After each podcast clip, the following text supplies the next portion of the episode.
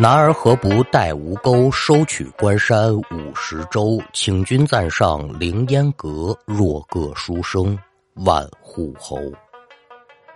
列位民工，欢迎来到空灵客栈，我是说书人悟空，一起聊聊邪乎事儿。那这开篇呢，说的是李贺的南园十三首，这一首是其五。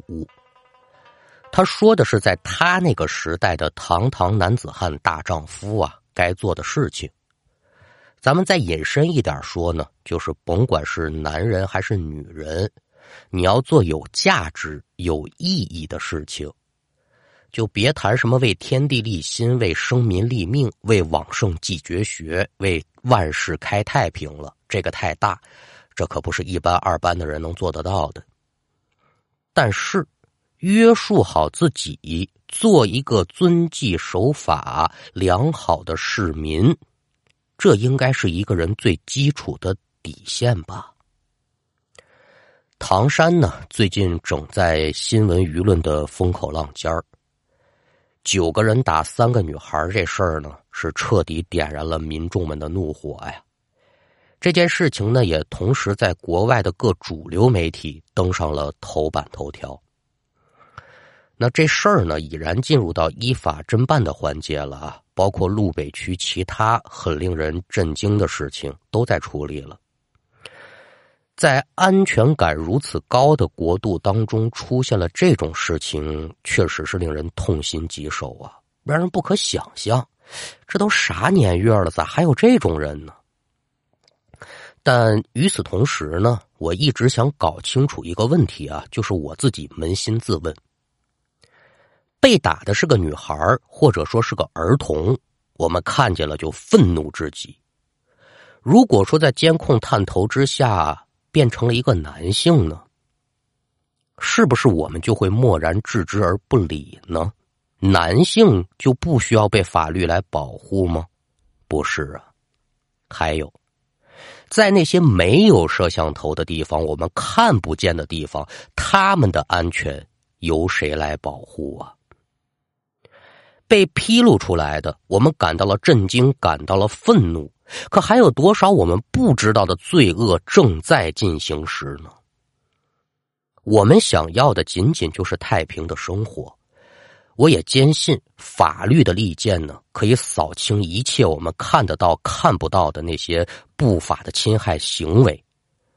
这是依法治国的根本，也是我们老百姓最简单的诉求。但是啊。在这种前提之下，可决然不是被某些别有用心的人说的那样。哦，这是中国男权女权之间的战争，看见了吗？这就是中国人冷眼旁观、毫无人性的人格。更不是那几颗老鼠屎可以坏了一个城市和一个国家形象的以偏概全。我们可以发泄对于暴徒的愤恨，食其肉，寝其皮，而不能泄愤，都没问题。但是咱不能被带跑了方向啊！在此也奉劝那些别有用心的人们啊，你们不要想着利用这些偶发事件来抹黑、造谣中国的人权问题。中国是不是自由的？中国人自己清楚。不是你们这帮狗腿子和有组织的洋人说了算的。中国人是不是有骨气和勇气，也不仅仅是你们在监控底下看到的那样的。中国人是不是个个都如此的暴力、没教养，更不是几个神头鬼脑的人可以代表的，因为他们没资格，他们不配。这是关于唐山啊最近的这个事情。好多的听众呢，也发来了私信跟留言，说：“悟空，你得骂他们。”其实事情已经很高效的在处理了，骂与不骂呢，他们总是会有一个下场的。反而是现在好多的节奏看着吓人呢，咱们得保持理智和冷静，不能让某些人给利用了。咱这国家呢，今非昔比了，想拿咱做文章的人比比皆是。提高警惕啊！人人有责。那这么几句闲话勾开，咱还是得说今天的故事啊。今天要说这事儿呢，本来是收录在《富灵录》那个小说里面的，当时这故事写的尺度就挺大的，所以就被拿下来了。但是思来想去的，我还是觉得这事儿挺有意思。今天呢，拿出来跟您老几位聊一聊，在日后的更新过程当中呢，您也会听到不少，就是您之前没听过的一些在《富灵录》当中的剧本。那要听书，您往二零一八年天津市北辰区来看。说在北辰区呢，有这么一个大型的花鸟鱼虫市场，里面卖些个小动物啊，还有周边的产品吧。其中有这么一商家叫老于，于大叔那年是五十九岁，再过个生日是整活一甲子啊。据说这于大叔呢，打小他就喜欢这些个小动物，训个鸟啊，养个鱼啊，这可都是行家里手。他打小呢就接触这个，这几十年的光景也没撂下，这里面的门道啊，包括人际关系，他都很熟。有打单位病退下来之后呢，是在市场弄了个小档口，就专门买卖这些小玩意儿。人家里可不是说缺钱啊，也不靠他这钱养家糊口，自己就是玩了命的要弄。我就喜欢这个，一家人可不就是哄着他玩吗？你干就干吧。说于大叔病退，身上带着病还干买卖啊？其实这毛病按学徒我来理解呢，季节病，具体的医学名称怎么叫我说不上来啊。齁喽痰喘，冬天这个毛病最厉害，真说咳喘起来挺吓人的。我爷爷就有点这种毛病，生前呢感觉反正就是一到冬天很受罪，但剩下这三季呢还真没说严重到影响生活的程度啊，咳嗽两声有点痰罢了。这事儿发生在那一年的夏天，正是市场生意红火的时候。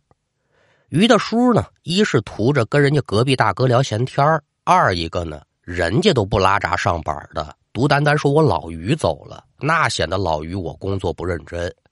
他自己有没有生意他不管啊，反正我就跟这儿耗着。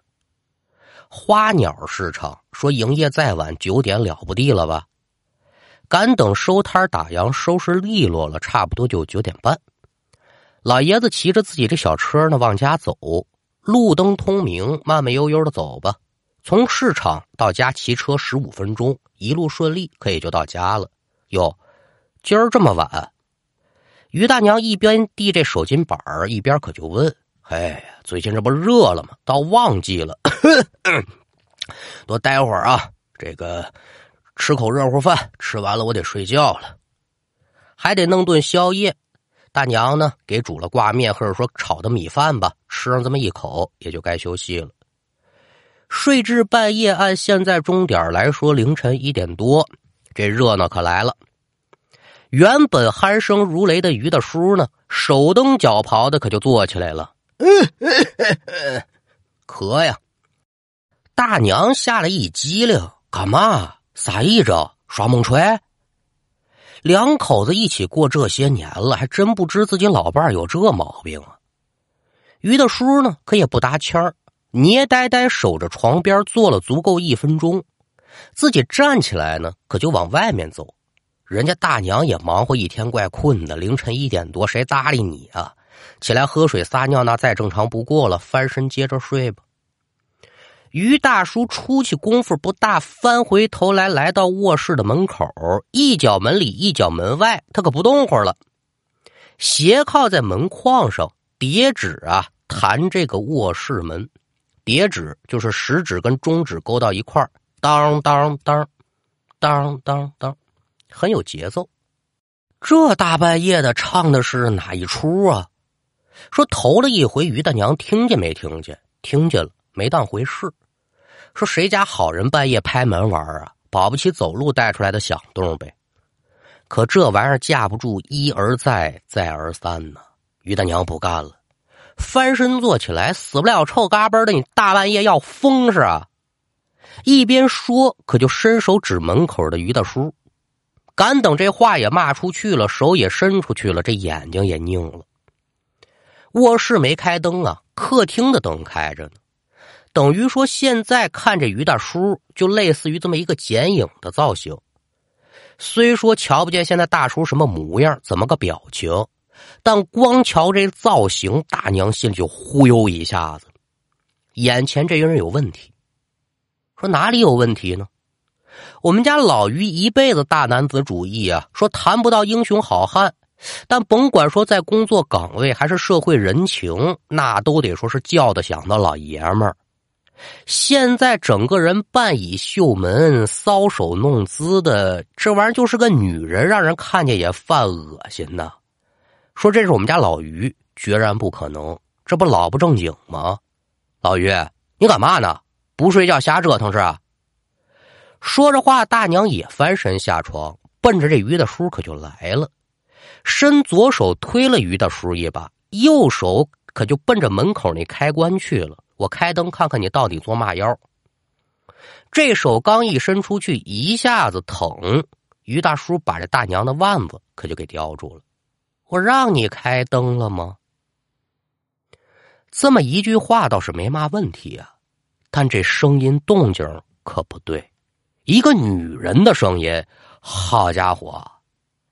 您说这于大娘，她要不是说脑子过分的短路，这情况自己就应该明白是怎么回事了吧？可是没经历过呀，说心里头明白怎么弄啊？咱俩坐床边聊十块钱的，您怎么意思？有嘛需求？我这边尽量满足您，您快点走吧。那是瞎说。没有一定的经验或者是相关从业者，你怎么就敢这么开这个牙呀？哪句当说，哪句不当说呀？说的不顺序了，这是什么后果？谁知道？整个人傻了。庙里的小鬼相仿不会动了。于大叔拎着大娘的腕子，这么一使劲儿，把这人可就甩床上去了。说了，我告诉你说啊。瞧你们这一家子，这倒霉德行，应该就没一好玩意儿。缺大德，温大灾，挨千刀的祸。你就看吧，我能不能让你们家有好日子过？这么两句话说完呢，扭身他不理大娘了，自己去客厅了。紧跟着，这还真就是奔着不过去的，噼里啪啦，噼里啪嚓，咱也不知哪儿来这么大气性啊！一边砸一边骂，大娘也不敢出去看去，这怎么一情况啊？惊恐万状，但还行，没忘了打电话求救，说家里大事小情找谁呀？找儿子呗。哆里哆嗦拨通电话，还不赖，没响几声，儿子接电话了。哟，妈咪，您这么晚打电话，怎么的了？哎呦，了不得了，是这么这么这么回事你爸爸他疯了，正在家里砸东西呢，下一步指不定要干嘛呢。你赶紧过来吧。儿子一听这个，火急火燎的就往家赶，路上也琢磨，说我爸爸这应该就是人家常说的鬼附身了吧？说光听说过，可没遇上过，这这怎么弄啊？一边赶路一边心里也犯难呐。两家住的倒是不远，儿子家呢就在老房前面三条街的一个新小区，一脚油就到。没等进家门呢。自己妈妈呢，连着几个老街坊，楼里头站着呢，抹子前胸的，轻拍后背的，安慰着：“哟，不要紧的呀，老嫂子，这是什么情况啊？”跟各位打过招呼，再进门一看，真吵架了。说家里这点瓷器呀、电器呀，连带着零零碎碎的吧，全躺地上了，支离破碎，没一件好玩意儿了。老爷子呢，沙发上一坐，二郎腿一翘。眉眼之间怎么瞧着怎么就是一女人，都不用听声音啊！见儿子来了，犹豫开腔：“哟，你是他们家什么人呢？”这儿子不来呆，心里头害怕，嘴上可不走板儿：“我是二老的儿子呀，您是谁呀？”“我，我是你们家姑奶奶。”这原话呢？带着点本地挺难听的骂街啊！这学徒我就不给您学了，反正大概其就是我是你姑奶奶。听完这片话，儿子什么感受啊？害怕是肯定的。你说我爸爸突然变成一女人说话的声音了，谁不害怕呀？但更多的是担心和生气呀。说你这玩意儿占着我爸爸的身体，这就够过分的了。张嘴闭嘴的不带着爹就带着妈，要不就带着生殖器的，你到底是谁呀？说：“您到底为的嘛来呢？有事咱就好商量呗。老爷子上岁数了，还有基础病，您高抬贵手，别折腾了。有话冲我说，咱商量商量。我跟你商量个屁呀！我跟你说实的，今儿之前我呀跟你们家一毛钱关系也没有，但由打今儿个起，我跟定你们家了，我非祸害到你们家老少死绝喽。好家伙，这话多瘆人呐！张嘴死，闭嘴活的，土匪不也就如此了吗？好说也不行，歹说也不行。这一晚上得以了，一点多钟出的事儿，儿子到家还不到两点呢。这儿子可可跟这女土匪聊到将近四点半，说谈条件呢，讲好话一概没用，张嘴就骂街。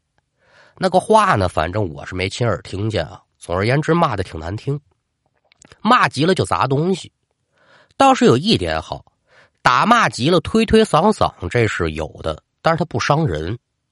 不过就这儿子也没少挨挠啊！你说这挠的血刺呼啦的，回家也不好跟媳妇儿解释啊。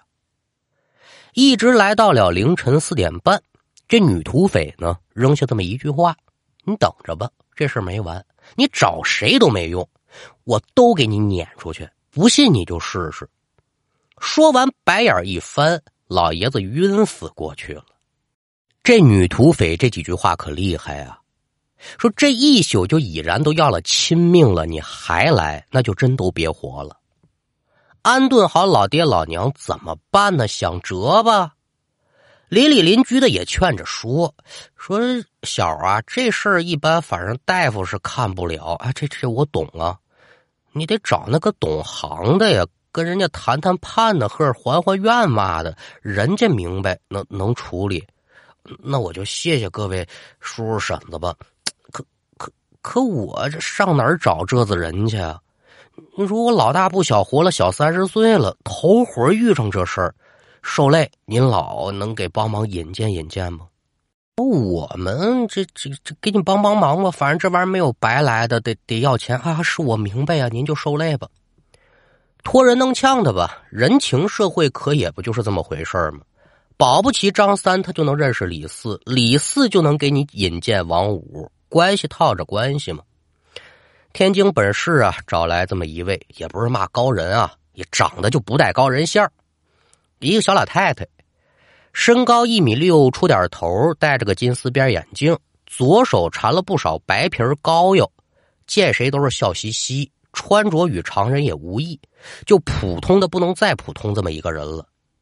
这么一打招呼，哎呦，大师您受累吧？还骂大师啊，官称啊，五姑，五姑奶奶来了，把事情问清楚、聊明白了。这于大娘可也就说了，说孩子他五姑啊，您就受累把他给撵走得了呗。活了半辈儿了，没碰上过这事儿。这老于现在上吐下泻，连着昏睡的，忒吓人了。撵走，撵走可不行。说哪儿来这么个女土匪，这么作妖啊？等着他。摸了摸于大爷的手心，简单确定了一下情况，一眨眼，可就到了晚上十点多了。于大爷躺了一天了，这精神头也足蹦了，这就跟猫差不多啊。白天睡觉，晚上蹦迪呀。嗨起来吧！昨儿个玩的是不错，今儿不行了。屋里原来那几个人都不在了，换成了一个小老太太带着一小年轻的。这个过程反正就自有一番做法吧。说这女土匪怎么样啊？嘿嘿，变女娇娘了，甭提多老实了。事情的前因后果，具体怎么一情况，也就算是弄明白了。这于大爷骑车回家的路上啊，他为了抄近道，走了这么一条小道，而且这条道他天天走。说是小道呢，就是这么几个建筑群中间呢围出来的这么一小胡同吧。开书咱就说了，身上有病啊，黑喽痰喘。怎么就这么寸？过这地界的时候，这一口痰上来，是习惯了呀，还是说没多想啊？噗，这一口痰可就啐出去了。他一走一过的不在意呀，人家那十字小道上还有一堆没熄灭的纸钱呢。这口痰就整啐到那纸钱堆里去了。收钱的是谁呀？就是来家里砸的稀烂那女土匪。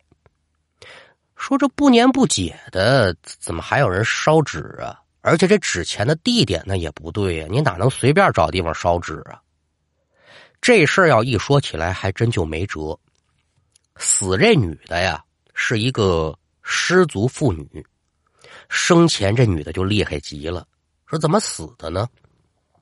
她在后排的村呢租了这么一平房，晚上下班是回来烧水呀，还是说弄吃的？这闹不清啊。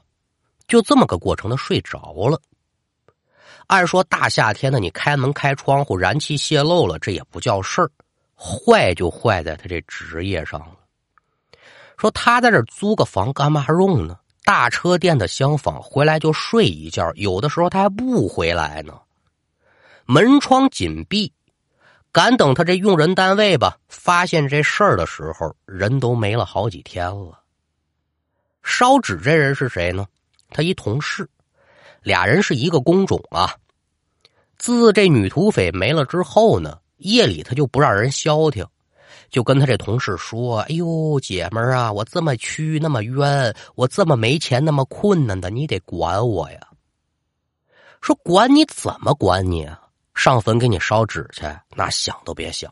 一咱没这个交情，二没这么大胆子。万般出在了无计奈。那都说十字路口行啊，这小胡同就算小十字吧，我在这给你烧吧烧吧得了。